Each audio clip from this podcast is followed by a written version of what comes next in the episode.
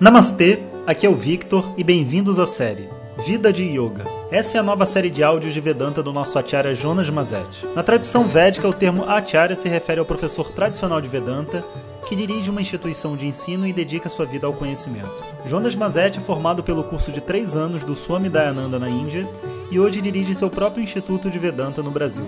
O seu propósito com esses áudios é permitir que as pessoas possam saborear o néctar do conhecimento e, quem sabe, despertar para uma nova liberdade.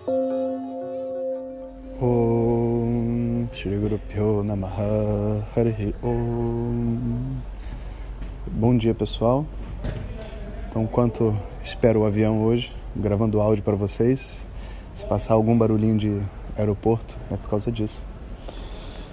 E antes de começar nosso áudio, eu gostaria de dizer que o diferencial que existe né, no Brasil e para nós alunos aqui do WhatsApp é que nós não somos pessoas realmente passivas, como a gente costuma ver no Brasil e em todo esse ocidente, né, aceitando qualquer coisa.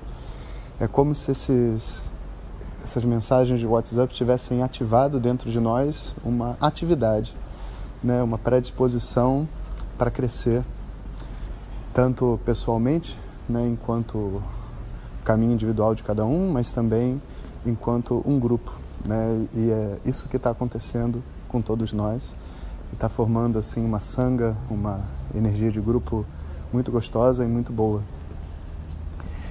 E por isso que a gente se sente assim tão acolhido, né, escutando os áudios, mesmo escutando sozinho, sabendo que existem outras dezenas de milhares de pessoas escutando também e vivendo essa energia junto conosco.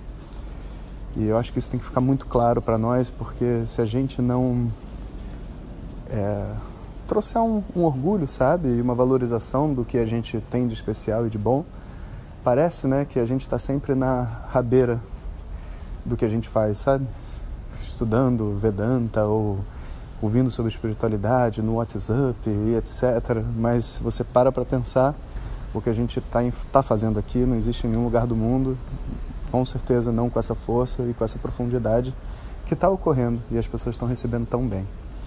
Então, vamos manter uma atitude de agradecimento a Deus por ter essa oportunidade, né, e se tornar cada vez mais ativos, né, e membros realmente ativos desse satsang, né, dessa desse, dessa união, desse conjunto. Bom, e por que, que eu estou falando isso? Porque hoje a gente continua com o nosso tema Vida de Yoga, e uma das coisas que marca a vida do yoga é a sua, vamos dizer assim, é, a disposição que uma pessoa adquire dentro da vida dela para crescer e mudar. Então, durante o, toda a Gita, né, vão existir alguns termos que vão se repetir quando vai qualificar quem é o yogi, né? E um deles é o yati ou yata cheta saha, a pessoa cuja mente tem a predisposição em fazer o esforço necessário da vida. E ao contrário do que as pessoas pensam, sabe? Isso não é algo que você nasce com.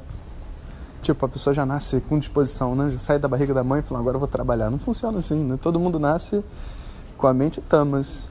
Todo mundo nasce voltado simplesmente para um conforto.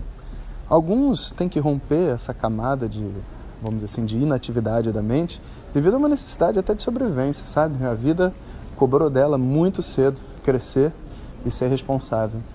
Outras não são através do, de uma necessidade, mas através de um desejo, um projeto de vida, um sonho que a pessoa tem e aí ela resolve fazer acontecer, se valorizar. Né? E existem outras ainda que têm mais dificuldade, elas não, não tiveram uma boa razão. E aí quando tem um filho, por exemplo, aí pronto, aí a vida vira de cabeça para baixo. Aí começa a acordar, e começa, nossa, é muito difícil acordar cedo para cuidar do filho. Quem já trabalha sabe que acordar cedo faz parte, né? Ai, mas tem que acordar de madrugada. Quem já trabalha sabe que acordar de madrugada não tem nada demais. Ai, mas aí eu não tenho meus horários, não posso fazer o que eu quero. Quem já trabalha sabe que na vida não dá para fazer o que a gente quer e não tem os nossos horários e etc. Mas, para todos nós, independente da razão que é, um filho, um novo trabalho, a cobrança de um chefe maluco, ou simplesmente um pai que resolveu parar de dar mesada. Essa realidade de que a vida não gosta da gente e que essa vida não foi feita para o seu prazer, né, ela vai ser esfregada na nossa cara e a gente vai ter que aprender a se esforçar e fazer por onde para a vida acontecer de uma maneira gostosa. Porque a verdade é que, independente se essa vida foi feita para te dar prazer ou não, você tem como ter uma boa vida. E uma boa vida, que eu digo, não é uma vida onde vai acontecer as coisas do jeito que você quer. Uma boa vida significa você ser capaz de fazer o que você precisa fazer na sua vida, suas responsabilidades, os seus deveres, e encontrar dentro dessas atividades todas uma paz. E você pode imaginar um imaginar um lixeiro recolhendo o lixo em paz, cantando de manhã, com, andando no seu caminhão de lixo ali pendurado. Você pode imaginar um grande dono de empresa tomando seu café matinal com ovo instalado, perguntando qual é a agenda do dia. Você pode imaginar uma dona de casa em paz, cozinhando, às vezes preparando o café da manhã, a, a merenda do filho. Você pode imaginar um homem também cuidando da casa e arrumando. Você pode imaginar o que você quiser, fazendo qualquer atividade e você consegue imaginar essa pessoa em paz quando você dá a ela, na sua imaginação, a maturidade de fazer aquilo que precisa ser feito. Então, a conquista dessa maturidade, né, você ser capaz de compreender que não é o mundo que vai fazer você feliz, mas é você feliz vai se esforçar dentro do mundo. Quando você inverte esse, esse parâmetro, a gente tem então na mente isso que é chamado né, do yati, aquele que é capaz agora de se esforçar não com dor, mas de se esforçar através de um prazer e de uma excelência. Um outro efeito muito importante que acontece é que no início, como a gente está tentando sobreviver, está tentando ser alguém, o nosso esforço é medido por uma competição. Ou seja, eu me esforço, por exemplo, para trabalhar e vou dizer: ah, as outras pessoas no trabalho não chegam tão cedo quanto eu. Eu sou o que saio mais tarde chego mais cedo. Eu apresentei o relatório, os outros não apresentaram. E aí os nossos parentes ainda vão dizer assim: nossa, realmente, pô, você está mandando bem, então que bom. E de verdade, a competição né, é uma coisa positiva, ao contrário do que as pessoas imaginam, porque nessa onda hoje em dia de escola Waldorf e outras coisas assim, algumas teorias apareceram como a condenação da competição. E é muito importante dizer que isso tudo não é védico, nem antroposófico, nem nada disso. Isso é uma falta de interpretação porque a competição é a coisa mais natural que existe em todos os animais da face da Terra. Até a grama está competindo com a grama do lado. A questão é saber competir e fazer o que é chamado uma competição saudável. Fechando esse parênteses, a gente então vai estar tá competindo com as pessoas e esse é o único parâmetro que uma, um jovem tem, por exemplo, para saber se ele está fazendo o que precisa ser feito por ele e se ele está fazendo melhor. E que bom que uma pessoa pode competir com a outra, porque aí o parâmetro deixa de ser a média. E as pessoas saem da mediocridade e elas passam a querer se superar. E se superar como um grupo, né? não só como uma pessoa vencer a outra, mas se superar como um grupo. Se isso for feito corretamente, esse yati, né? essa pessoa que se esforça e está querendo, vamos dizer assim, a excelência da sua vida, né? a eficiência na sua vida, que é o yoga, ela vai descobrir uma coisa incrível, que é o seguinte: quem que é o maior competidor que você vai enfrentar? Você mesmo. não, não é outra pessoa. A maior competidor que a gente enfrenta somos nós mesmos. Até porque, assim, a outra pessoa, a gente ainda, ah, vamos dizer assim, consegue é, superar através de outros meios, sabe? Eu tenho uma aptidão para acordar cedo, eu acordo cedo e me sinto superior à outra, mas a outra não tem uma aptidão para acordar cedo. É uma competição desleal sabe? Uma pessoa canta muito bem, aí fica na frente da outra e canta, a outra é boa de reunião, a outra é boa disso, a outra é boa daquilo.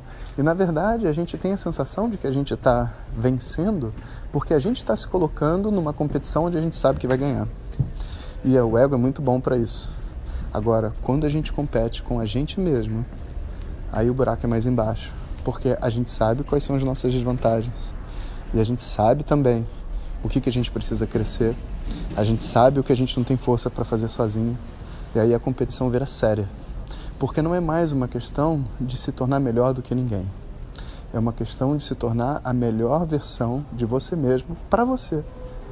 Quem que vai ter o prazer de ver a pessoa crescer? Você. Não dá nem para você compartilhar com os outros, porque ninguém vai entender o que, que significa, sei lá, ficar um dia sem falar para você. Por quê? Porque é você que sabe essa experiência, sabe o impulso que você tem de falar, seja lá o que for.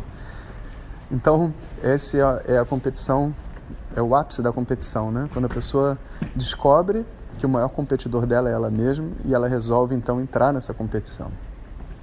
E interessantemente, né, essa é uma, uma vamos dizer assim, já é um, o ápice do esforço, onde a pessoa está entrando na superação pessoal. E nessa superação pessoal, ela vai compreender né, que, em última análise, da mesma maneira que a gente competia com o amiguinho do lado de fora, né, e, e era e não era saudável, depois ficou saudável. A competição interna no início também não é saudável, porque eu estou lutando contra mim mesmo. Mas depois de um tempo, se eu descobrir um companheirismo comigo mesmo, eu posso tornar, entre aspas, o meu próprio treinador, coach, amigo, pai, parceiro, né? E aí essa competição interna se torna simplesmente uma história de superação e soberania interna, onde não existe mais fracasso. Só existe o prazer de fazer o melhor possível e o acolhimento das nossas próprias limitações. Essa atitude, sabe, de esforço intenso até o final e de descobrir o prazer, não o prazer sensorial, de ter a vida fácil e fazer as coisas que a gente imagina, que a gente gosta, que a gente quer, mas o prazer né, de ver o mundo sendo construído, a nossa personalidade se desenvolvendo e da gente ser um contribuidor para o mundo, isso daí já é um tema muito avançado do yoga que, para falar a verdade, as pessoas nem gostam de conversar sobre isso, porque tem que mandar as pessoas trabalharem, sabe como é que é, né? Só o Jonas maluco mesmo nos áudios de WhatsApp falando que eu tenho que levantar e trabalhar e crescer. Mas é verdade. Você tem, todos nós temos, né? E não por mim, por você. Eu não vou ganhar nada com isso. Né? O meu prazer é fazer o melhor áudio possível e enviar para você. O seu prazer é fazer o melhor possível com esse áudio para sua própria vida. Om Shanti Shanti Shanti Harihi Om Shri Guru Pyo Namaha Om